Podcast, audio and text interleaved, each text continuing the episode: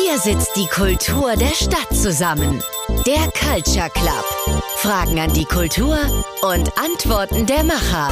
Nur im Ahoy Culture Club. Herzlich willkommen zur 15. Ausgabe des Culture Clubs bei Ahoy. Das heutige Thema heißt zwischen Buch und Bühne, wie komisch ist Hamburg? Wir sprechen auch mal über die witzigen, aber auch wichtigen Facetten unserer Stadt. Natürlich sitzen wir dafür im einmaligen Schmidtchen im Clubhaus St. Pauli auf der Reeperbahn. Ich habe mir sehr versierte Gesprächspartnerinnen gesucht. Bei mir sitzen die Autorin Ella Karina Werner, der Kabarettist Michael Ehnert und Schmidtchen Hausherr Henning Mertens. Ella, Du bist 1979 in Hamburg geboren. Früh hast du deine satirische Seite entdeckt und in verschiedenen Zeitungen und Formaten des Landes ausgelebt. Seit 2016 bist du fest beim Titanic Magazin und jetzt auch sogar Mitherausgeberin. Mit Unterstützung der Hamburger Kulturbehörde veranstaltest du außerdem jeden Monat eine Lesebühne mit dem Namen Dem Pöbel zur Freude und seit 2011 veranstaltest du Diary Slams in Hamburg. Du hättest ja auch eine seriöse Journalistin sein können. Wieso machst du lieber Quatsch? Ich glaube, weil ich so zwanghaft ähm, und unglaublich gern übertreibe und hinzufabuliere. Also ich könnte mich nie, glaube ich, an die Faktenlage halten. Ich kann unglaublich gut jemanden wie Klaas Rolotius verstehen. Ich würde es genauso machen. Nur Sachen hinzuerfinden und deswegen bin ich dann so konsequent gewesen, gleich dahin zu gehen, wo dann auch draufsteht Satire und ähm, ja. Dann bin ich gespannt, wie sehr du heute bei der Wahrheit bleibst. äh, und das gilt natürlich auch für Michael Ehnert. Du wurdest 1967 in achter Generation in Hamburg geboren und hast hier eine Schauspielausbildung abgeschlossen. Von 1990 bis 2004 kannte man dich als eine Hälfte des Bader-Ehnert-Kommandos. Du hast in zahllosen Film- und Serienproduktionen mitgewirkt. Seit 2004 bist du auch solo als Kabarettist auf den Bühnen der Nation, hast 2005 den Deutschen Kabarettpreis gewonnen und nebenbei offensichtlich noch genug Zeit, um Gerald Renner in der Kultserie Notruf Hafenkante zu spielen, sowie andere Projekte voranzubringen. Seit acht Generationen in Hamburg und die Enat sind immer noch hier. Was gefällt euch denn hier so sehr in Hamburg? Ich glaube, dass es ähm, tatsächlich so ist, dass ich aus dieser Stadt nicht wegkomme. Äh, obwohl ich ja so viel unterwegs bin, ich bin ja sehr viel auf Tournee und sehe auch viele andere Städte in Deutschland und äh, finde keine wirkliche Alternative zu Hamburg, weil es hier so eine ähm, bürgerliche Gesellschaft gibt. Ich glaube, wir haben nicht so einen, ähm, wir haben nie so einen wirklichen Grafen gehabt oder einen König oder den Fürst von Hamburg oder irgendwie sowas, sondern wir sind äh, bürgerliche Hanseaten und ich finde das ungeheuer angenehm. Da hören wir nachher mehr von. Jetzt kommen wir zu Henning Mertens. Du bist 1978 in Nordenham bei Bremerhaven geboren worden. Du hast schon deine Schauspielausbildung am Schmidt-Theater absolviert und bist dem Haus seitdem erhalten geblieben. 2001 begann es mit Saaldienst. Seitdem hast du schon ungefähr alles in den Schmidthäusern moderiert und bist bei der Karaoke-Show als Horst J. Gonzales oder als Teil der Keats Brothers selbst aufgetreten. Als Hausherr der Schmidtchen hast du seit 2015 fast keine Show in diesem Haus verpasst. Du und der witzige Keats, war das lieber auf den ersten Blick? Äh, total. Also äh, auch hier noch eine kurze Korrektur, weil äh, nicht, dass jetzt irgendwelche sich zahlreiche Schauspielschüler sich beim Schmidt-Theater bewerben. Eine Schauspielausbildung kann man hier auch noch nicht absolvieren. Da ja. sind wir noch nicht. Ja. Mal gucken, was Corny aus der Idee macht. Mhm. Aber ja, das war, also ich kam frisch aus der Schauspielschule ins Schmidt-Theater und äh, war dann irgendwie auch jeden Abend gleich inspirierter als äh, die ganzen drei Jahre, wo mir versucht wurde, Hamlet und alle anderen ernsthaften Sachen nahebringen zu wollen. Und ähm, ja, also ich habe mich in das, was hier passiert ist, verliebt und äh, ja, fühlte mich so inspiriert zu sagen, nee, also ich glaube, hier bleibe ich. Gleiche Frage an dich wie an Carina. Äh, es hätte ja auch Hamlet sein können, wie du gerade selber gesagt hast. Äh, was hat dich davon abgehalten? Weil jetzt ist eh alles zu spät.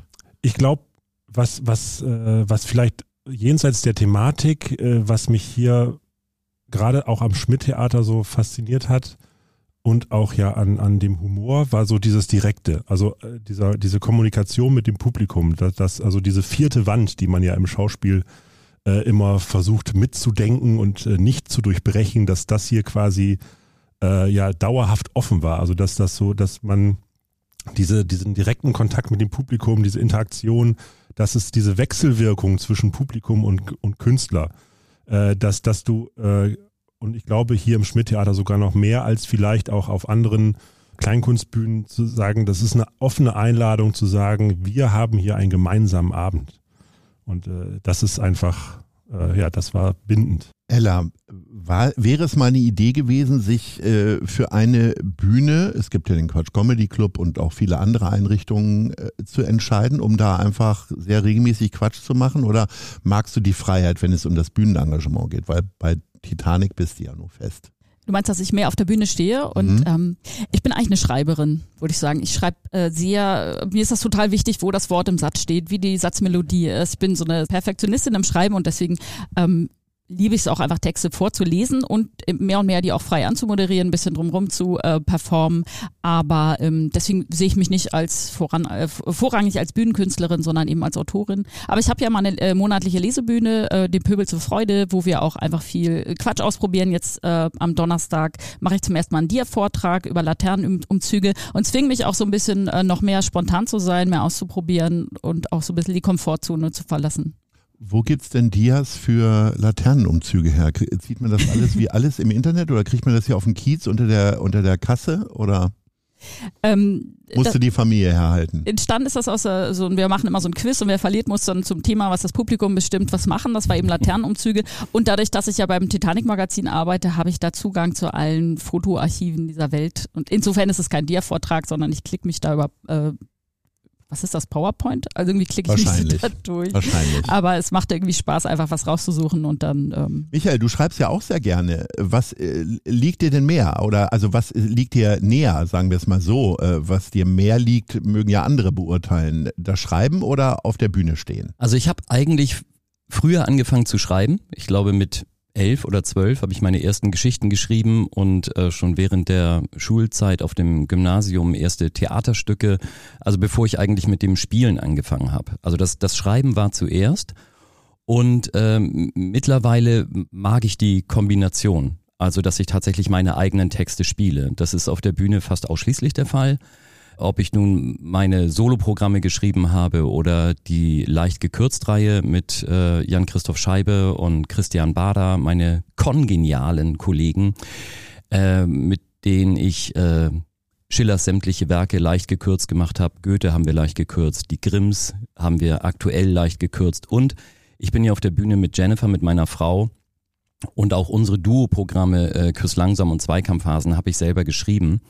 Äh, das heißt, da ist es eigentlich gesetzt, dass ich nur Stücke spiele, die ich auch selber geschrieben habe.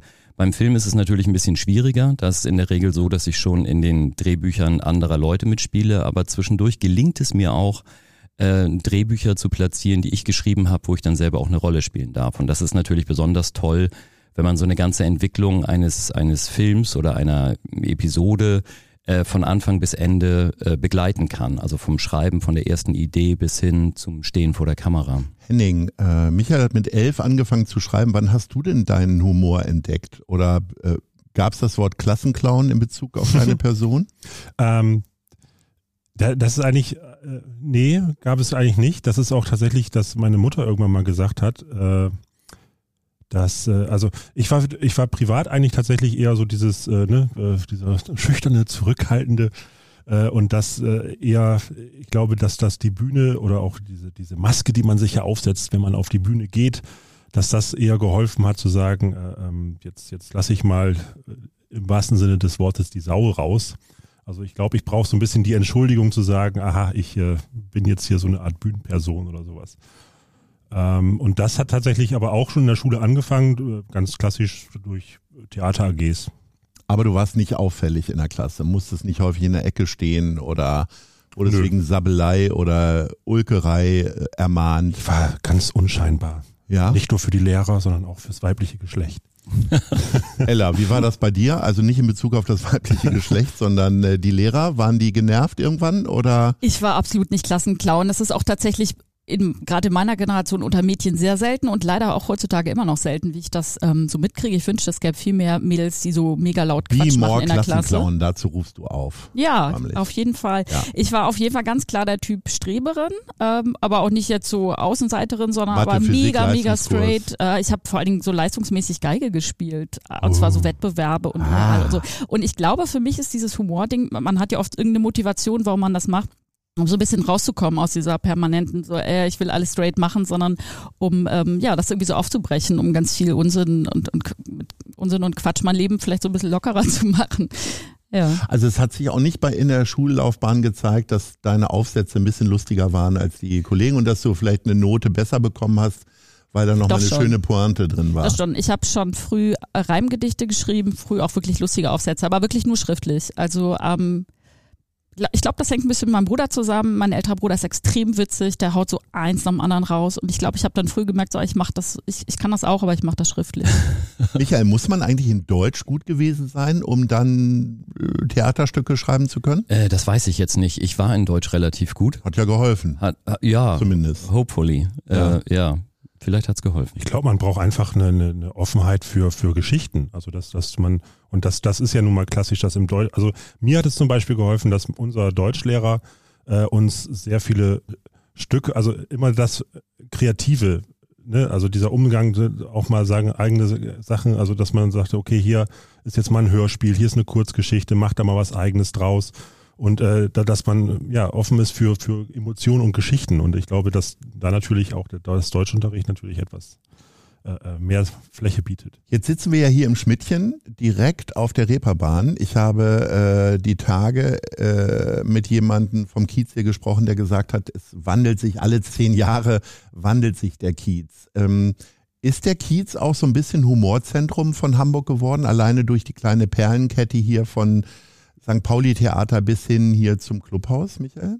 Ich habe ja meine Schauspielschule hier in der Seilerstraße besucht. Also das ist quasi die Parallelstraße zur Hamburger Reeperbahn. Da war unsere Schauspielschule. Und das war natürlich keine ähm, Komödiantenschule, keine Kabarettistenschule, sondern eben tatsächlich eine Schauspielschule, wo wir auch ausgebildet wurden, um später mal den Hamlet zu spielen oder irgendwie sowas. Für uns war damals wahnsinnig spannend, äh, dass hier auf der Reeperbahn das Schmidt-Theater aufgemacht hatte, weil das Schmidt-Theater war, glaube ich, zu dem Zeitpunkt, als ich meine Ausbildung hier gemacht habe, gerade ein oder zwei Jahre alt. Und sie hatten diese äh, legendäre mitternächtliche Tresenshow, wo man einfach nachts unangekündigt auf den Tresen gehen konnte und was machen konnte. Und da ging es nicht per se darum, dass es jetzt unbedingt lustig sein musste, sondern man musste einfach die Leute für sich gewinnen. Da standen Leute in der Kneipe und man musste irgendwie gut sein. Und äh, das konnte lustig gehen, das konnte über musikalisches gehen oder irgendwas anderes, was man machen wollte. Und das war ein Riesenreiz und das habe ich, das habe ich sehr geschätzt. Also insofern bin ich gar nicht immer auf der Suche nach einer, nach einem Humor zu Hause, sondern äh, nach einem Zuhause, wo ich wirklich alles ausprobieren kann. Weil ich glaube, Humor ist nicht eine Entscheidung, die man für sich trifft und sagt, ich mache jetzt nur noch Humor für den Rest meines Lebens, sondern das ist eine Spielart meiner Kunst. Das heißt, wenn ich auf die Bühne gehe oder wenn ich was für, für den Film schreibe, dann ähm, benutze ich sehr häufig Humor als Mittel, aber es gibt eben auch Momente, wo Humor überhaupt nicht auftaucht. Und das macht den großen Reiz aus, finde ich. Ein gutes Beispiel ist ähm, Uli Tucker. Uli Tucker fand ich immer total super, wenn der ähm, in sehr klassischen, äh, äh, düsteren äh, Shakespeare-Dramen plötzlich anfing lustig zu sein. Oder umgekehrt, äh, es schaffte in besonderen lustigen Situationen hochemotional zu werden. Und das habe ich immer sehr gefeiert, weil ich dachte, da erwischst du die Leute auf dem falschen Fuß. Niemand kann sich wirklich darauf einstellen, was jetzt als nächstes kommt. Und dann bekommt man etwas, womit man nicht gerechnet hat und was man möglicherweise als Bereicherung empfindet. Und bei mir ist es mittlerweile so, wenn ich mit Jennifer auf der Bühne bin, dann ist das per se schon ein komödiantisches Programm, was wir machen. Aber es gibt eben auch Momente, wo es emotional ganz tief runterfällt. Und die Leute dann da wieder rauszuholen durch einen knackigen One-Liner oder irgendwie sowas, das ist ein großer Spaß. Also Humor immer gern, aber eben nicht als übergeordnete Prämisse für alles. Was ist denn der Kiez für dich, Ella? Hat das was auch mit Humor zu tun oder einfach nur bunte Lampen und verruchte Einrichtungen?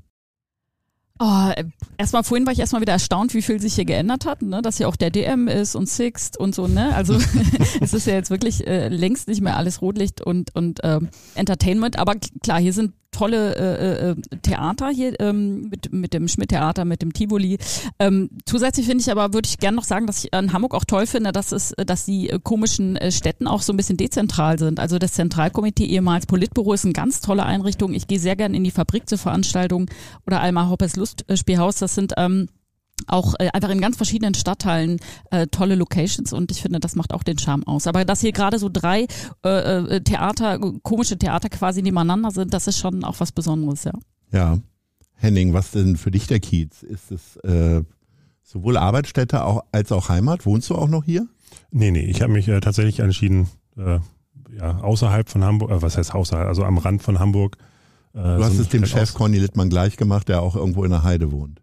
Ja gut, also wie es ist nicht die ganze Heide, es ist aber schon sehr weit draußen. Also ja. äh, wenn ich äh, in, unter der Woche etwas länger hier bin, dann äh, bin ich auch auf Nachtbus angewiesen, was, äh, was dann meine Entscheidung wieder so ein bisschen äh, ambivalent macht. Ja. Du schläfst dann nicht irgendwo hier äh, in der Kabine im Backstage-Bereich? Ist auch schon vorgekommen, aber ist Gott sei Dank nicht regelmäßig.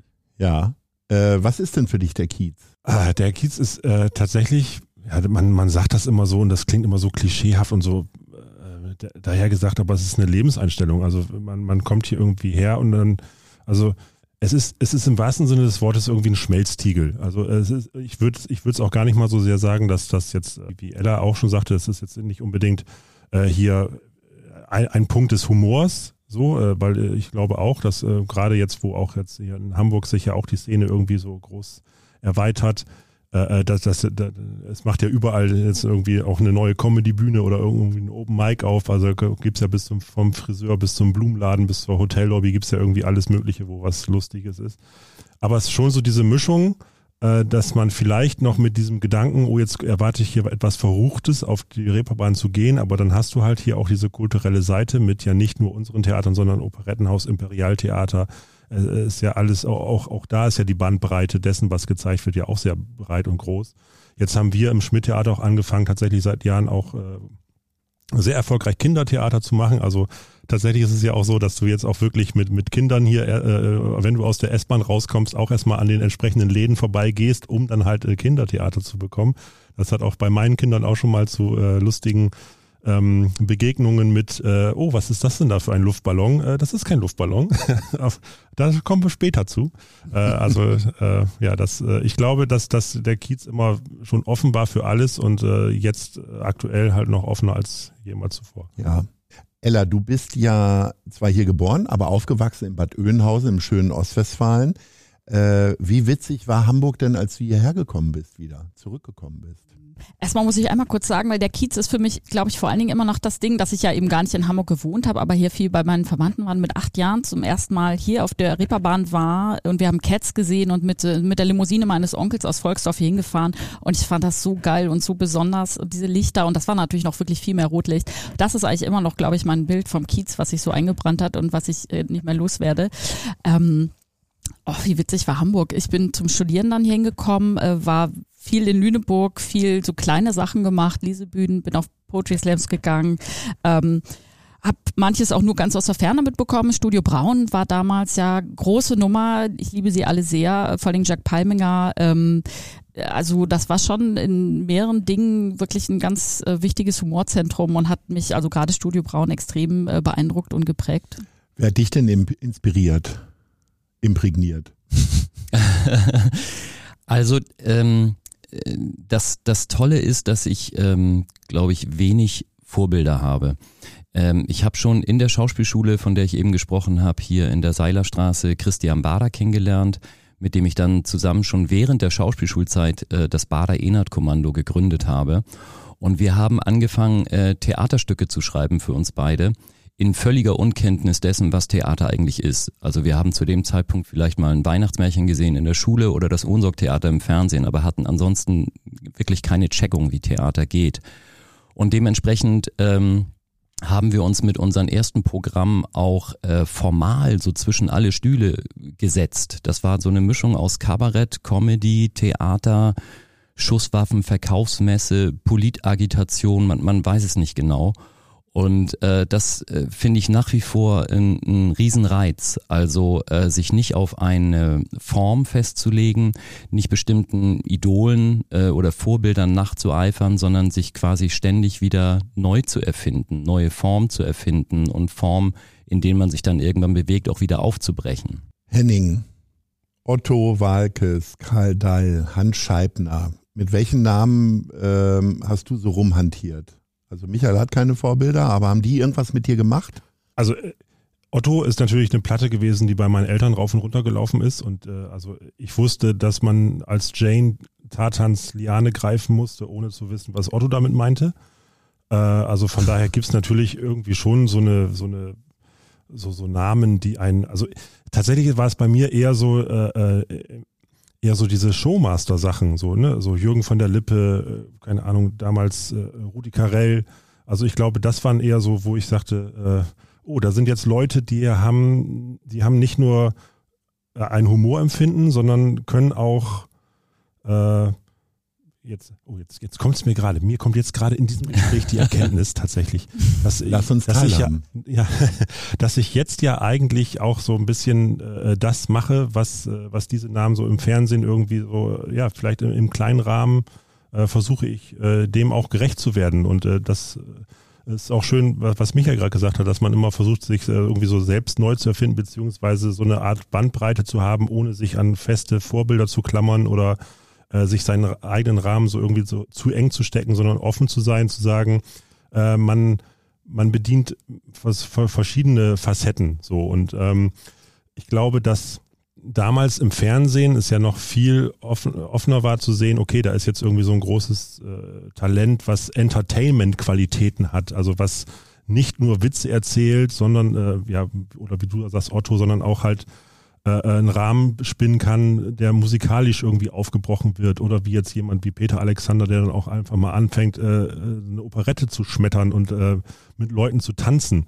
So, ich glaube, das ist, äh, das ist das, äh, ja, das ist das, was mich so inspiriert hat oder beziehungsweise geprägt hat. Jetzt könnte man ja sagen, ähm, ein paar lustige Gags macht jeder. Äh, jeder ist albern gewesen, vielleicht mal in der Teenagerzeit. Ella, was war denn dein Glücksmoment? Wer hat dich entdeckt, beziehungsweise welche glückliche Fügung hat dazu geführt, dass du heute dein Geld damit verdienen kannst? Außer dir selbst natürlich. Das sind natürlich immer ein paar Sachen, aber es gab schon eine, einen wichtigen Wendepunkt. Ähm, also ich habe äh, Kulturwissenschaften studiert und sehr straight wollte ich so im Bereich Literaturförderung. Habe ich auch sofort mit 24 nach dem Studium Jobs gefunden, habe Lesungen organisiert für große Literaturhäuser, habe eine, eine Doktorarbeit zum Thema moderne Lyrik angefangen. Und dann habe ich mit meinen beiden alten Schulfreundinnen, äh, da war ich 26, ähm, mit denen ich schon die Schülerzeitung gemacht habe, äh, die war damals wirklich auch witzig, die haben wir nur zu dritt gemacht und dann haben wir gesagt, wir machen jetzt nochmal eine äh, Zeitschrift zu dritt, so ein richtiges Humorfanzine, haben das die Flause genannt, ähm, so ganz äh, improvisiert, alles irgendwie, wir hatten auch kein Layout, äh, alles irgendwie so zusammenkopiert und äh, das hat mich so krass geflasht, das hat mich so glücklich gemacht, insofern habe ich mich, glaube ich, selber entdeckt, aber äh, relativ spät, sozusagen mit 26, liegt, glaube ich, auch wieder so ein bisschen an meiner äh, Rolle als Frau, dass ich eben nicht so viele weibliche Komikvorbilder hatte und ähm, das irgendwie aus mir selber äh, raus entdecken musste. Das hat mich so krass geflasht, dass ich wirklich nächtelang nur noch geschrieben habe, Doktorarbeit hingeschmissen habe und dann über einen längeren Zeitraum dann eigentlich auch alle Brücken zum äh, seriösen Arbeiten abgebrochen habe. Ja. Henning, bei dir ist es Conny Littmann gewesen, der wichtigste Mensch in deiner Karriere oder äh, doch jemand anderes? Naja, also letztendlich ja schon, weil also äh, weil äh, ne, also äh, jeder Sandkasten, in dem man spielen darf, braucht ja irgendwie Erlaubnis, dass man darauf spielen darf. Aber äh, ich glaube, es ist schon so irgendwie auch, äh, wie Ella sagte, man entdeckt sich auch ein Stück weit selbst. Also und das, äh, das war mein Glück hier am Haus, dass äh, ich Gelegenheiten immer wahrgenommen habe und auch wahrnehmen durfte. Also es gab hier diverse Türen, durch die ich dann einfach durchgegangen bin. Und ähm, ja, also wie gesagt, frisch aus der äh, Schauspielschule raus, gab es hier halt, äh, wie gesagt, so ein paar Gelegenheiten, hier auch mal auf der Bühne aufzutauchen. Äh, ich habe angefangen ja hier als, ähm, als Saaldienst, also ich habe die, Ein die, die, Tickets kontrolliert am Einlass und Garderobe in Empfang genommen, aber dann gab es halt hier diverse Late-Night-Formate oder irgendwelche anderen Sachen, in denen man dann auch ein, äh, eingeladen wurde von den Künstlern äh, als Kellner auf die Bühne zu hüpfen und da auch irgendwie im Hintergrund mitzutanzen oder sowas. Und äh, das nimmt man dann natürlich irgendwie auch gerne mit als jemand, der so ein kleines Rampensau-Gen in sich trägt. Und das waren dann eher so diese Momente, wo man sagt, okay, es haben sich halt so Gelegenheiten eröffnet. Und das äh, ging dann halt stetig irgendwie voran. Du äh, hattest gesagt, die Karaoke-Show, die wir dann irgendwann äh, tatsächlich als Antwort auf die Tresenshow, die du schon ins Gespräch gebracht hast, Michael, äh, weil wir irgendwann äh, wollten wir, als das äh, Schmidt-Theater, es wurde ja irgendwann abgerissen, das Original und neu wieder aufgebaut und ähm, genau in dem Moment haben wir auch gesagt, ach, wir reaktivieren auch die, Mit die, die, äh, die Tresenshow wieder, um auch äh, wieder neuen Talenten irgendwie auch wieder eine Plattform zu geben. Allerdings war das zu der Zeit wahrscheinlich so, dass, äh, dass, dass ähm, ja, ich glaube auch durch diverse Casting-Formate im Fernsehen ähm, so eine Art Nachwuchs- oder Castingbühne äh, auch falsch angenommen wurde. Also äh, es waren sehr viele Ansprüche da an uns, die wir gar nicht erfüllen konnten. Also äh, wenn da jemand auf die Bühne kam, der wollte dann auch gleich, äh, ach so, jetzt habe ich hier einmal mich gezeigt und wann bin ich denn äh, auf der großen Bühne so? Also äh, gar nicht mehr so dieses, okay, man, man wächst, sondern dass man irgendwie versucht, verschiedene Schritte irgendwie zu überspringen. Also war dieses, äh, diese Talentbühne war eigentlich gar nicht mehr gefordert und daraus hat sich dann halt diese Karaoke-Show entwickelt und die habe ich dann angefangen zu moderieren und daraus haben sich dann wieder neue Sachen entwickelt. Also es war eher so ein begleitetes Wachsen äh, und äh, ja, also jetzt jetzt kein direkter Förderer, eher so ein, ja, diese, dieser Spielplatz, der hier da war, dass man da eingeladen wurde, verschiedene Förmchen zu benutzen und sich selbst zu entdecken. Michael, äh, weniger genialer Förderer, denn eher äh, genialer Partner ist ja Christian Bader. Äh, was macht es denn so unwiderstehlich, mit ihm zusammenzuarbeiten und was macht euch dann am Ende so erfolgreich? Äh, denn ihr habt ja wirklich auf sehr unterschiedlichen Ebenen Erfolg. Diese äh, gekürzten Theaterstücke sind nicht nur sehr empfehlenswert, sondern sprechen ja auch schon echt ein größeres Publikum an. Ja, in der Tat. Also Christian ist an, an äh, meine Schauspielschule gekommen, äh, nachdem er ein Jahr an einer Musicalschule war. Und da war äh, er dann zwar schon in der Lage zu singen und zu tanzen nach diesem einen Jahr, was er per se sowieso ganz gut kann.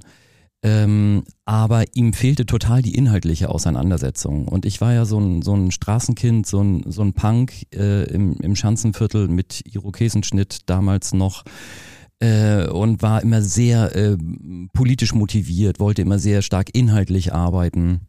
Und wir sind, glaube ich, aus sehr unterschiedlichen Ecken äh, zueinander gekommen. Ich habe damals für die äh, Umweltbehörde, glaube ich, auf der Straße äh, eine Nummer gemacht, weil die jemanden suchten, der diese Umweltthematik an die Leute ranbringt. Und Christian hat sich das angeguckt, was ich da machte und sagte, das ist voll cool und das ist voll witzig und total schräg, was du machst. Lass uns irgendwie was zusammen machen. Und da haben wir, wie gesagt, schon während der Schauspielschulzeit angefangen, unsere völlig unterschiedlichen Talente zusammenzuwerfen. Und das äh, erzeugt manchmal Reibung, weil wir eben aus völlig unterschiedlichen Richtungen kommen, unterschiedliche Dinge wollen. Aber gerade aus dieser Reibung entsteht natürlich dann auch eine Energie, wo wir dann am Ende ein Endergebnis haben, wo jeder von uns sagt, ah, da habe ich mich nicht vollends verwirklicht und das hätte ich eigentlich noch gewollt und jenes noch gewollt. Aber als, als Endergebnis ist es fürs, für den Zuschauer äh, äh, doppelt und dreifach gut, weil einfach so unterschiedliche Komponenten zusammenkommen. Wir leben in nachrichtlich negativen Zeiten äh, zwischen Krieg und Krisen.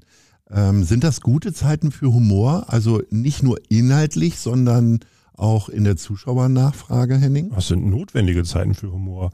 Aber ähm, ich würde auch tatsächlich sagen, ne, also ich glaube, eine negative Welt irgendwie, wenn man, wenn man jetzt mal irgendwie offen durch die letzte, durch, durch die ganze Geschichte geht, ich glaube, wir sind immer in verrückten Zeiten, wir sind immer in negativen Zeiten, wenn man so will. Äh, das Problem, was wir, glaube ich, gerade haben, ist, es sind transparentere Zeiten. Also man kriegt einfach immer, immer mehr, immer viel mehr mit. Nicht nur von dem, was passiert, sondern so auch, wie es äh, konsumiert und auch, wie es ja kommentiert wird. Und ich glaube, das ist eher das, was uns verrückt macht. Äh, und ähm, es gab irgendwann mal äh, vor, vor diesem großen, vor dieser großen Zeit mit dem C, vor Corona, hatte Corny einfach mal irgendwann äh, bei einer Versammlung hatte er uns als Belegschaft einfach mal äh, kurz versprochen zu sagen, ähm, wir als Unterhaltungstheater, jetzt nicht nur das Schmidt-Theater, sondern sowieso die Unterhaltungsszene, ist eigentlich äh, krisensicher, weil Leute, äh, wenn die Zeiten halt wieder so transparent werden, dass man sich bewusst wird, dass äh, es viele negative Aspekte gibt, äh, wieder nach Unterhaltung drängen. Also ich glaube, dass ähm, äh, ja, also dass, dass, dass, dass dieser Drang, äh, auch mal wieder loszulassen, zu lachen, dann halt irgendwie auch gesteigert ist. Ähm, Gut, dann kam halt die Corona-Zeit, wo, wo wir bewiesen wurden, auch wir sind nicht krisensicher. Aber das war ja eine andere äh, Geschichte, dass, da, da durfte man ja einfach nicht mehr kommen. Ich grätsch jetzt mal böse ja. dazwischen, ne? weil äh, äh Goebbels hat ja gesagt, äh, in, in, Von äh, endlich, zu Goebbels. Endlich eine Radiosendung, wo, wo Goebbels zitiert wird. In, in, in, einer Situation, äh, wo dem Volk so schwere Lasten auferlegt sind, ist auch die Unterhaltung von staatspolitischem Wert. Also es geht natürlich darum, äh, äh, Leute dann durch Humor inhaltsfreien Humor auch ruhig zu halten. Das ist quasi das, das Brot- und Spiele-Prinzip. Ne? Die Leute haben was zu lachen und solange es ein bisschen was zu essen gibt, ist ja alles gut. Und die obere äh, Leitungsebene kann tun, was sie will. Wenn es auf dieser manipulativen Ebene passiert, dann ist es natürlich wieder fragwürdig. Aber wenn es aus dem, aus dem Drang herauskommt, zu sagen, ich möchte jetzt äh, der leichten Muse folgen. Ja, das, also genau genommen spricht ja überhaupt nichts dagegen. Also ich finde, äh, jeder kann auf der Bühne machen, was er will. Ja, ich bin nur manchmal ein bisschen ähm, gelangweilt, sage ich mal, wenn ich in einer Veranstaltung sitze, die zwei Stunden humoristisch ist und ich mich hinterher frage, warum habe ich mir das jetzt angeguckt? Ja. Und das gibt es auf auf sehr hohem äh, handwerklichen Niveau auch, ja, also wo ich wirklich lache und wo ich wirklich denke, wow, das ist toll und das sind super gesetzte One-Liner. Aber mir fehlt dann ganz häufig die, die inhaltliche Anbindung. Also wo ich sage, Humor ist tatsächlich nicht das, das Endziel, wo es hingehen sollte, sondern das ist ein Mittel, um irgendetwas zu transportieren. Ich glaube, das ist ein Ideal, äh, das jeder anstreben möchte. Ob es dem einen oder anderen gelingt, ist natürlich immer fragwürdig. Weiß ich nicht. Also ich glaube, dass es da tatsächlich ganz unterschiedliche Haltungen gibt. Es muss ja auch nicht, es muss ja nicht jeder Künstler, jeder Humordienstleister muss ja äh, äh, gezwungenermaßen eine politische Agenda haben. Ist Nö. ja gar nicht nötig. Kann ja jeder machen, was er will. Das ist ja äh, toll in unserem Land, dass das geht. Ich sag nur von mir selber, Mhm. dass ich keine Lust hätte, ein Unterhaltungsdienstleister zu sein, der sagt so, ich mache euch jetzt mal zwei Stunden einen schönen Abend äh, damit ihr dann entspannt wieder nach Hause gehen könnt, weil das ist für mich so eine so eine äh, Wellness-Vorstellung von Kultur, der ich nicht anhänge. Die es aber ja durchaus gibt. Ella, Ja, ich du finde, da hast ja eine wunderbare, äh, wunderbare Bücher geschrieben. Ähm, man kann auch ohne Kinder keine Karriere machen. Äh, sind für die Geschichten, sind doch die ganzen politischen Umstände eigentlich völlig egal, oder? Ach, das sickert schon ganz schön rein. Also ich bin ein großer Freund von Alltagsgeschichten und zwischendurch ist da aber ganz viel ähm, an auch ähm, an, an gesellschaftlichen Themen, die da drin sind. Ähm, also da geht es ganz viel um Machtverhältnisse oder zum Beispiel gibt's die Geschichte, die eben auch real aus meinem Leben kommt. Ich hätte gerne eine Putzkraft, weil ich unfassbar unordentlich bin. Finde es aber super unangenehm, jemanden zu buchen, weil das irgendwie wieder so ein unangenehmes Machtgefälle ist. Dann habe ich in der Geschichte imaginiert, wie es wäre, wenn da eben so ein eher so ein, äh, so ein, so ein selbstbewusster, älterer Manager-Typ ist und das alles für mich macht irgendwie, ne? Und wer, wie, wie er mit er ist so ein klassischer FDP-Typ eigentlich, ne? Also äh, letztlich geht's da äh, auf so einer zweiten Ebene doch immer ganz klar um, ums, um Aushandlungen von Machtverhältnissen, um soziale Fragen und so. Also so sehe ich das zumindest. Aber ich finde auch voll okay, wenn die Leute es einfach so weglesen und Spaß haben. Michael, kommst du damit klar? Ich komme mit sehr vielem klar. Also ähm, wirklich nur so Alltagsgeschichten zu haben und äh, also da, hier geht's ja eher um Gesellschaftskritik. Äh, Ja, ist ich- das, aber das- ist das, das etwas, nicht- auf das du dich einigen könntest? Absolut. Also dann ist das möglicherweise auch ein Missverständnis. Ich wollte jetzt nicht äh, äh, grundsätzlich parteipolitisch werden oder sagen, es muss immer ein aktuelles Thema, was wir gerade alle im Spiegel gelesen haben, das müssen wir jetzt noch auf der Bühne verhandeln. Ich glaube sehr wohl, dass man inhaltsreiches äh, äh, Theater, äh, äh, inhaltsreiche Filme, inhaltsreiche äh, Geschichten schreiben kann mit sehr äh, privaten äh, Themen oder Situationen, mit sehr persönlichen Momenten, sehr kleinen Momenten. Das, es muss nicht immer die Weltpolitik sein, aber es muss um tatsächlich eine inhaltliche Auseinandersetzung gehen. Das ist meiner Meinung nach die der, der Ursprung der Bühnenkunst, ja, dass es tatsächlich inhaltlich um etwas geht, was die Leute verhandelt sehen wollen. Und dass es da unterschiedliche Spielformen gibt, ist schön und gut, aber in dem Moment, wo nichts mehr verhandelt wird, ähm, ja, ist es Masturbation.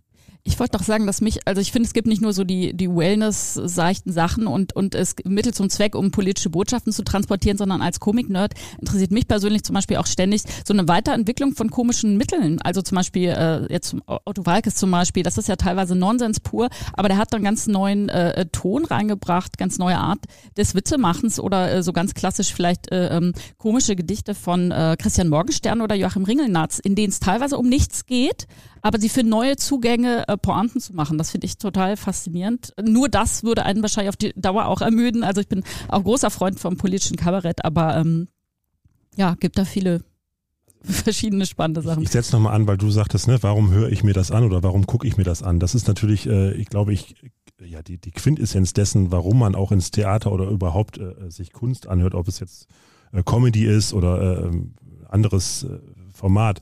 Ähm, aber ich, also ich glaube auch, äh, dass, ähm, und äh, das, das äh, sehe ich ja hier auch, wo ich mir jeden Abend auch verschiedene Künstler angucke, dass du äh, sofort intuitiv mitbekommst, äh, möchte der Künstler mir jetzt etwas erzählen oder erzählt er einfach nur etwas auf der Bühne? Das, das, das kriegt man mit. So und ähm, da ist dann die Frage, okay, reicht es das, was er mir erzählt? Äh, ist es dann witzig genug für mich, um einfach einen schönen Abend zu haben? Oder erreicht mich dann doch irgendwie eine Ebene zu sagen, okay, ich nehme jetzt auch nochmal wieder was mit aus diesem Abend? Ähm, das kann in, in, intendiert sein vom Künstler, zu sagen, ich möchte jetzt irgendwie hier etwas vermitteln, oder äh, es reicht tatsächlich aber auch zu sagen, okay, ich habe so eine Starkung, starkes Sendungsbewusstsein, dass, dass meine Pointe auch reicht als das, was erzählt wurde. Wenn äh, verstanden wurde, was ich, ich jetzt damit ja, meine. Ich, aber ich, ich, ich gebe ich geb mal ein Beispiel, was, was uns als Bader Enert Kommando passiert ist. Wir haben äh, sehr viel, der, der Name lässt es vermuten, Bader Enert Kommando, sehr viel in Jugendzentren gespielt, in irgendwelchen Punkläden, wo wir ein sehr äh, linksalternatives Publikum hatten. Und ähm, für uns war das Entscheidende, dass wir auf der Bühne nicht anfangen, jetzt über Helmut Kohl oder sonst irgendwie was zu reden, sondern zu sagen, wir reden über unser Publikum. Wir nehmen einen links äh, Alternativen oder einen Anarcho, jemanden aus dem schwarzen Block als Figur auf die Bühne und nehmen den komplett auseinander, während da unten im Publikum genau diese Leute sitzen. Äh, das heißt, wir verlangen den Leuten auch eine gewisse Form von äh, Selbstironie ab und, und sagen nicht, ihr seid eigentlich wunderbar drauf, ihr seid politisch die Richtigen. Äh, das Problem sind eigentlich die Leute, die die Anzüge tragen und die irgendwo in den Parteigremien Politik machen, äh, sondern wir reden von euch. Und äh, uns hat dann ein NDR-Moderator vom NDR-Radio die Möglichkeit gegeben, äh, äh, im Hanseviertel eine Nummer zu zeigen. Und äh, die sollte dann im Radio gesendet werden, so als Werbung für uns. Und wir sind da ganz unbedarft hingegangen und haben dann diese Nummer quasi in Anführungsstrichen gegen Linksalternative gespielt und vor uns saßen nur so ältere Herrschaften, die so Hummer gegessen haben im Hanseviertel. Und wir dachten, scheiße, jetzt, jetzt machen wir genau das, was die denken, ja, und äh, da sind wir völlig falsch, weil eigentlich müssten wir jetzt eine Nummer machen über Leute, die äh, fettbräsig an so einem äh, äh, Bistrotisch sitzen und Hummer essen und dabei Champagner trinken. Äh, und, und da fühlte ich mich das erste Mal sehr mies auf der Bühne und dachte, das äh, war jetzt äh, ein Missverständnis, weil die fanden das sehr witzig, was wir machten, aber ähm, es, war nicht unsere Intention. Ja, und es geht immer darum, glaube ich, oder mir geht es darum, ich sage gar nicht, dass es allgemein alle Künstler so machen müssen. Mir geht es darum, die Leute zu fordern, die Leute zu einem Teil auch zu überfordern und äh, äh, Dinge in einen neuen Kontext zu stellen, neue Perspektiven zu entwickeln, weil ich glaube, was mir im Moment äh, wenn ich mich umblicke in den sozialen Medien, in den Medien im Allgemeinen am meisten auf den Sack geht, ist, äh, äh, dass sehr viele Leute äh, genau wissen, wie es geht und äh, dass es nur eine schwarze oder eine weiße Haltung gibt und dass es äh, immer mehr geradezu äh, religiöse Ideologien gibt, die zum Teil auch sehr wohlmeinend sind, immer im, im, äh, in dem Willen, etwas für die Welt zu tun, aber gleichzeitig total verspannt und verkrampft sind. Und dazwischen zu grätschen und den Leuten etwas zu geben, was sie stolpern lässt, also gespielte Stolpersteine, das ist das, was ich gerne mache. Kommen wir mal zu Hamburg. Viel zitiert, die schönste Stadt der Welt. Ist sie auch die lustigste Stadt der Welt, Ella? Also ist sie gut zu euch Humorarbeitern? Äh, gibt es ausreichend Bühnen? Gibt es genügend Förderung? Gibt es genug Publikum? Verstehen die Hamburger euch? Ich komme, glaube ich, ziemlich gut klar. Ich äh, bin eben mit meiner Bühne im Zentralkomitee, mag es sehr gern, fühle mich da absolut äh, zu Hause. Wir erreichen zum Glück auch viel Publikum. Ich höre es immer eher von Veranstaltern, äh, die eher älteres Stammpublikum haben, dass das oft wegbricht, gerade in Kleinstädten. Also dass das seit Corona wegbricht, weil die einfach nicht zurückkommen in, in die äh, Einrichtung, sondern sich zu Hause irgendwie muckelig eingerichtet haben ich kann da nicht klagen. Für mich ist Frankfurt durch Titanic und die neue Frankfurter Schule tatsächlich, glaube ich, immer noch das Humorzentrum. Für mich ist Berlin durch die dortige Lesebühnenszene was ganz Einzigartiges, was es hier nicht gibt. Es gibt ein paar Sachen, die mich hier in Hamburg auch nerven, zum Beispiel diese sehr starke Fokussierung auf äh, Poetry Slam, unter anderem durch Kampf der Künste äh, gefördert, die auch tolle Arbeit machen, aber ich finde, dadurch ist ein sehr großer Fokus drauf. Ähm, ich kann nicht klagen, ich komme hier sehr gut klar. Du sprichst gerade die Frankfurter Schule an. Es gibt ja im Musikbereich die Hamburger Schule, ne? also Tokotronic, die Sterne, Blumfeld. Gibt es so eine Bewegung, so eine Gruppierung hier in Hamburg, Michael? Du bist jetzt so derjenige, der ja vielleicht am meisten Überblick hat. Naja, also als ich angefangen habe, äh, äh, Schauspiel zu machen, Anfang der 90er Jahre, Ende der 80er Jahre, da gab es äh, Kampnagel noch als den zentralen Ort in Hamburg, wo sich völlig unterschiedliche Künstler treffen konnten und ausprobieren konnten. Und leider äh, wurde dann irgendwann seitens der Kulturbehörde entschieden, Kampnagel eine völlig andere Richtung zu geben. Also äh, zu sagen, es wird hier internationales Tanztheater oder sowas Vergleichbares gezeigt, was sonst in Hamburg irgendwo noch nicht auftaucht, was sicher auch eine Lücke gefüllt hat, aber eine ganz, ganz große Lücke gerissen hat, nämlich das wirkliche äh, äh, den, den großen Küchentisch, an dem sich ganz viele unterschiedliche Künstler treffen können, sich gemeinsam in den unterschiedlichen Formaten auch austauschen können, in den unterschiedlichen Genres und vielleicht sogar gemeinsam was entwickeln können. Also mir fehlt dieser Schmelztiegel, dieser Ort, wo Künstler unterschiedlichster Couleur zusammenkommen können in Hamburg immens. Und ich glaube, dass Hamburg äh, noch immer darunter leidet. Ich glaube, dass Hamburg keine wirklich wache, gute Kulturszene hat, dass äh, die Idee der Kulturbehörde ist, wie, wie kann man Kultur fördern? Wir nehmen einfach mal eine Milliarde Euro, tun das auf einen Haufen und sagen, wir haben jetzt hier eine Elbphilharmonie und dann kommen auch die Leute äh, aus Übersee, weil sie nach Hamburg kommen wollen und ein Foto vor der Elbphilharmonie machen wollen. Ob das tatsächlich der Kulturszene in dem Maße geholfen hat, äh, sei mal dahingestellt, weil ich frage mich immer, was, was wäre passiert, wenn man eine Milliarde Euro genommen hätte und die an ganz unterschiedlichen Stellen in Hamburg irgendwelchen dahergelaufenen Künstlern in die Hand gedrückt hätte, in ganz kleinen Margen, hier ein Tausender, da Zehntausend, da 50.000. Möglicherweise wäre das kulturelle Leben viel tiefer in die Stadt eingedrungen, als es das im Moment ist. Was würdest du denn mit einer Million machen? Wenn du jetzt zum Beispiel von diesen 1000 Millionen eine Million abbekommen würdest? Ich würde, also wenn, ich weiß, dass es eine, eine Wahnsinnsarbeit ist, ein eigenes Theater zu leiten. Ja, äh, wir haben mal die Hamburger Theatermafia gegründet, äh, Bader und ich und noch zwei andere Leute. Das war eine Produzentengesellschaft in Hamburg, wo wir versucht haben, die freie Hamburger Szene äh, wieder zu beleben, indem wir denen unsere Strukturen zur Verfügung gestellt haben. Wir haben eine riesen Fabriketage gemietet, hatten da Büroräume, Probenräume, haben Verträge mit unterschiedlichen Theatern in, in Hamburg gehabt und haben all das dieser freien Szene zur Verfügung gestellt war nach anderthalb Jahren pleite, mussten äh, mehrere Jahre auf Tournee gehen, um unsere Schulden abzubezahlen. Das hat also nicht gut funktioniert. Äh, das Hauptproblem war aber, dass neben der künstlerischen Arbeit gleichzeitig noch wahnsinnig viel administrative Arbeit stattfinden musste, die dann die künstlerische Arbeit wieder viel schlechter gemacht hat. Ich, ich hatte vor einer Theaterpremiere hier im Docks nebenan äh, was wir auch einer unserer Spielorte war, weil wir dachten, wow, toll, eine ne Disco, da sind ist doch Licht und Ton, da können wir doch Theater machen. War alles totaler Wahnsinn. Äh, die Lichtanlage war überhaupt nicht äh, äh nutzbar für äh, Theater, die Tonanlage auch nicht. Dementsprechend mussten wir kurz vor der Premiere noch mit Schlagbohrern irgendwelche Scheinwerfer anbringen und die Kostüme waren verstaubt und ich hatte äh, bei meinem ersten Auftritt direkt einen Hänger. Das heißt, die Kunst geht den Bach runter, wenn man nebenbei zu viel administrative Arbeit hat. Äh, insofern würde ich ganz sicher oder wahrscheinlich nicht ein eigenes Theater aufmachen, aber ich fände es eine tolle Idee, wenn ich jemanden finden würde, der eine Million mitbringt und sagt, ich mache die administrative Arbeit und du sorgst dafür, dass hier in diesem Haus ein künstlerischer Schmelztiegel entsteht. Etwas, was es in Hamburg in der Form noch nicht gibt. Ein Theater, wo sich Leute wirklich mit ihrer Idee selber ausprobieren können, ohne dass wir als Haus eine künstlerische Richtung vorgeben. Das fände ich toll. Okay, die Einschränkung äh, ist sehr berechtigt, denn eigentlich wollte ich Henning fragen, warum nicht mehr Empörung von deiner Seite auskommt, weil das ist ja schon hier ein Schmelztiegel, aber die Richtung wird schon auch ein bisschen vorgegeben von der Leitung, oder? Äh, naja, also äh, wir sind ja immer noch das Schmidt-Theater, äh, also von daher würde ich sagen, ist es halt alleine schon thematisch so ein bisschen eingeschränkt.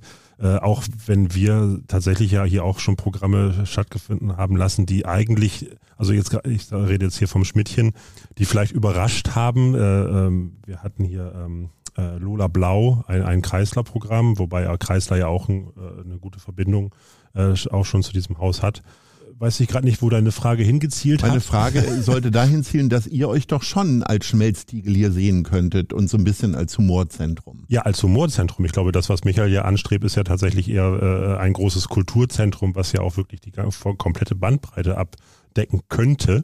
Wie gesagt, da sind wir alleine thematisch schon eingeschränkt. Aber äh, ja, also das Schmidtchen an sich ist, ist ja unsere Experimentierbühne. Also wir machen ja schon äh, Sachen, die wir äh, alleine äh, in der Größenordnung im Schmidt-Theater gar nicht finanzieren könnten, beziehungsweise das Risiko äh, ähm, ist hier im Schmidtchen natürlich auch minimaler und äh, das ist aber auch ein klarer Auftrag vom Schmidtchen zu sagen, dass wir hier auch mal ein Risiko eingehen können.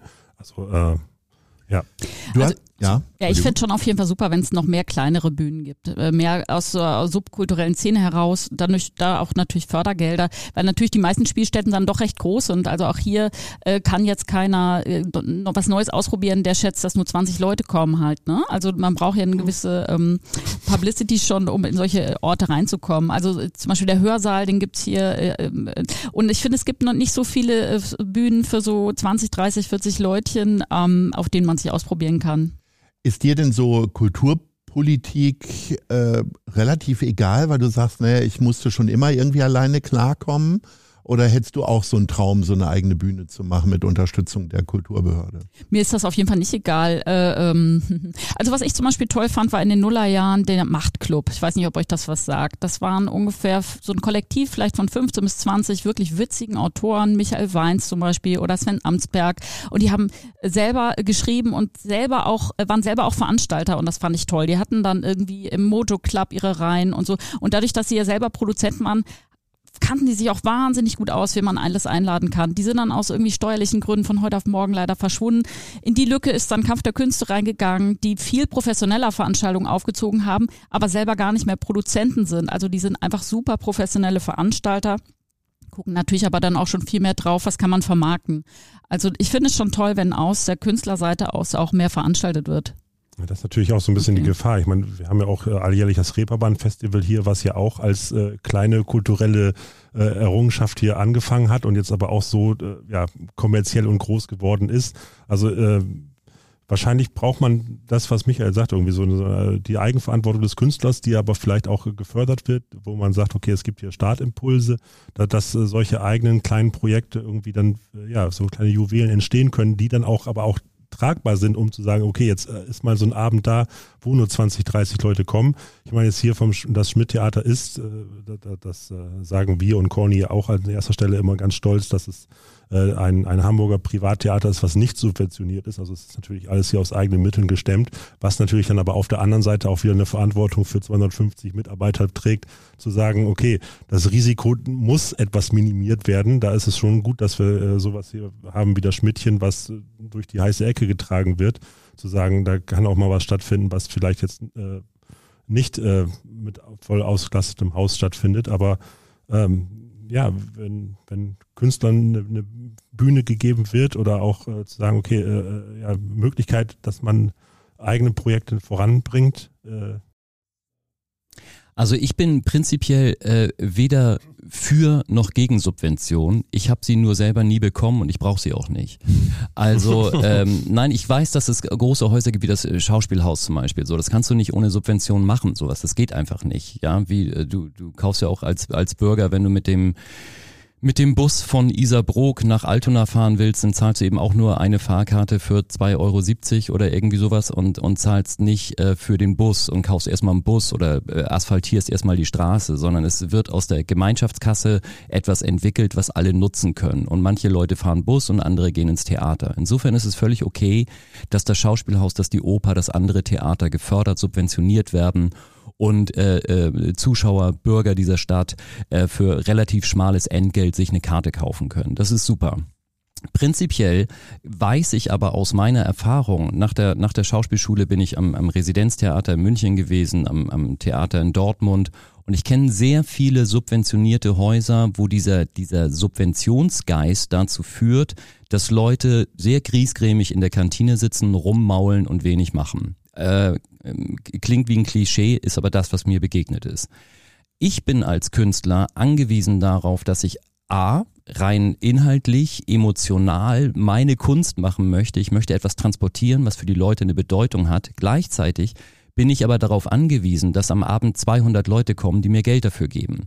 Und diesen, äh, diesen Widerspruch, in dem ich da lebe, ja, einerseits mein eigenes Ding machen zu wollen, andererseits eine Dienstleistung fürs Publikum, die finde ich jetzt nach 35 Jahren der Bühnenkunst eigentlich ideal, weil da eine Form bei rauskommt, wo ich sagen kann, ähm, das ist was für beide Seiten. Also in der Corona-Zeit erinnere ich mich auch, dass, äh, dass äh, Lesebühnen zum Beispiel oder auch Slammer zum Teil hoch subventioniert wurden, auch unsere eigene Lesebühne. Wir konnten uns vor Geldern gar nicht retten. Und es war eigentlich nicht gut, weil wir uns, es war uns egal dann, ob Publikum kommt, weil wir hatten ja eh sehr viel Geld.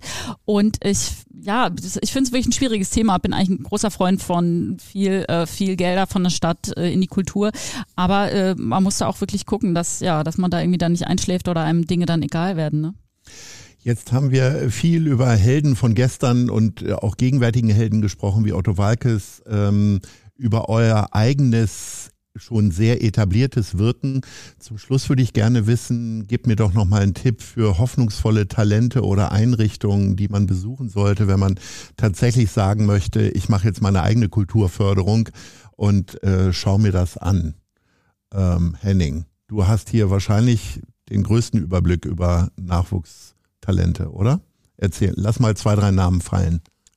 Äh, konkrete Namen jetzt tatsächlich. Ja, na klar, wir machen jetzt hemmungslos Werbung. Ach herrje.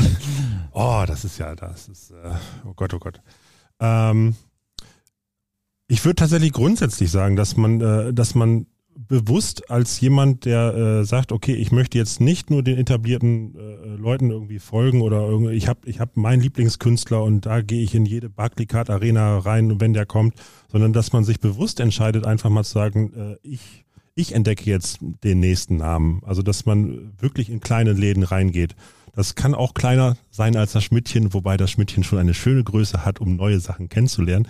Äh, wir haben hier zum Beispiel ähm, ein Format, das nennt sich Zahl, was du willst. Das ist äh, äh, mehrmals im Jahr ist das an einem Freitag, wo man äh, hier reinkommt, um neue Talente, die wir auf, dem, auf der, in der Szene entdeckt haben, ähm, wo man halt reinkommt, ohne Eintritt zu zahlen und dann erst beim Rausgehen, also so eine klassische Hutshow, wenn man das so möchte, äh, man bekommt halt aber schon irgendwie so gesagt, äh, ja, das, was euch der Abend wert war, das zahlt ihr bitte am Abend. Und ähm, da kommen tatsächlich gezielt auch Leute, die sagen, okay, ich möchte jetzt wissen, was das Schmidt-Theater mir empfiehlt als neues Talent. Und äh, wenn, wenn man so offen auch durch komplett durch Hamburg durchgeht, es gibt so viele schöne kleine Läden, die äh, ganz viele Namen hat, wo man, äh, wo man sich, ja, wo man nicht weiß, was man bekommt. Und äh, wenn man da irgendwie offen reingeht und sagt, äh, ich ich interessiere mich für neue Dinge. Wenn man selbst neugierig bleibt, das ist, glaube ich, äh, die schönste Form der, äh, ja, der Talentförderung. Michael, bist du bereit für konkrete Namen und Tipps? Na, ich äh, selber äh, spielte ja mit Jennifer, mit meiner Frau, äh, relativ regelmäßig im Lustspielhaus hier in Hamburg. Ähm, und äh, das ist ja so, dass das Lustspielhaus äh, eigentlich Alma Hoppes Lustspielhaus heißt. Das heißt, Alma Hoppe ist diese Zweierkombination aus Jan-Peter Petersen und Nils Löniker gewesen, die sich aufgelöst haben.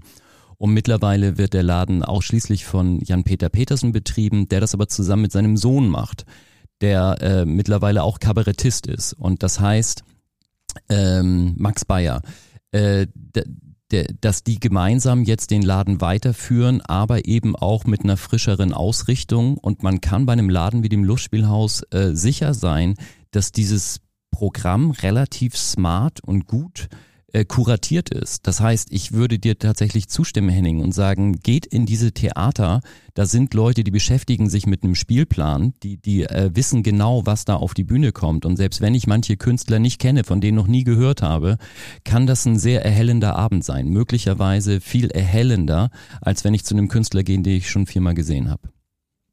Ella, du darfst jetzt auch noch einen Tipp loswerden. Ja, zum einen würde ich sagen, das, äh, finde ich, dass das Zentralkomitee das interessanteste Programm hat. Alles, Hast was du, ich glaube ich, schon gucke, mal erwähnt Habe ich schon erwähnt. Ja. Ähm, ansonsten würde ich sagen, dass es ganz tolle einzelne LesebühnenautorInnen gibt. Ich möchte mal Inoa Bruchlos erwähnen, die spielt in der Bar Mathilde mit ihrer Lesebühne. Oder Alexander Posch, ich glaube, das heißt Zinsschmelze, das ist in Barmbek an der S-Bahn-Station. Das sind kleine Bühnen, da sitzen dann 20, 30 Leute, die treten einmal im Monat auf. Und äh, gerade die beiden zum Beispiel, finde ich, haben auch durchaus einen sehr spezifischen norddeutschen Humor, sehr trocken, sehr ruhig. Ähm, da kommen die Pointen dann so richtig ähm, zwischendurch so rausgeballert und dann geht's wieder ruhig weiter. Ähm, da kann man hingehen. Das war die 15. Ausgabe des Culture Clubs. Es ging um Humor und Hamburg. Vielleicht zwei Begrifflichkeiten, die auf den ersten Blick ein bisschen verstörend wirken. Ich finde, wir haben das sehr schön zusammengebracht innerhalb von einer Stunde. Bedanke mich bei euch dreien und sage Ahoi. Vielen Dank. Ahoi. Ahoi. Das war die Hochkultur auf Ahoi. Der Culture Club. Danke fürs Zuhören.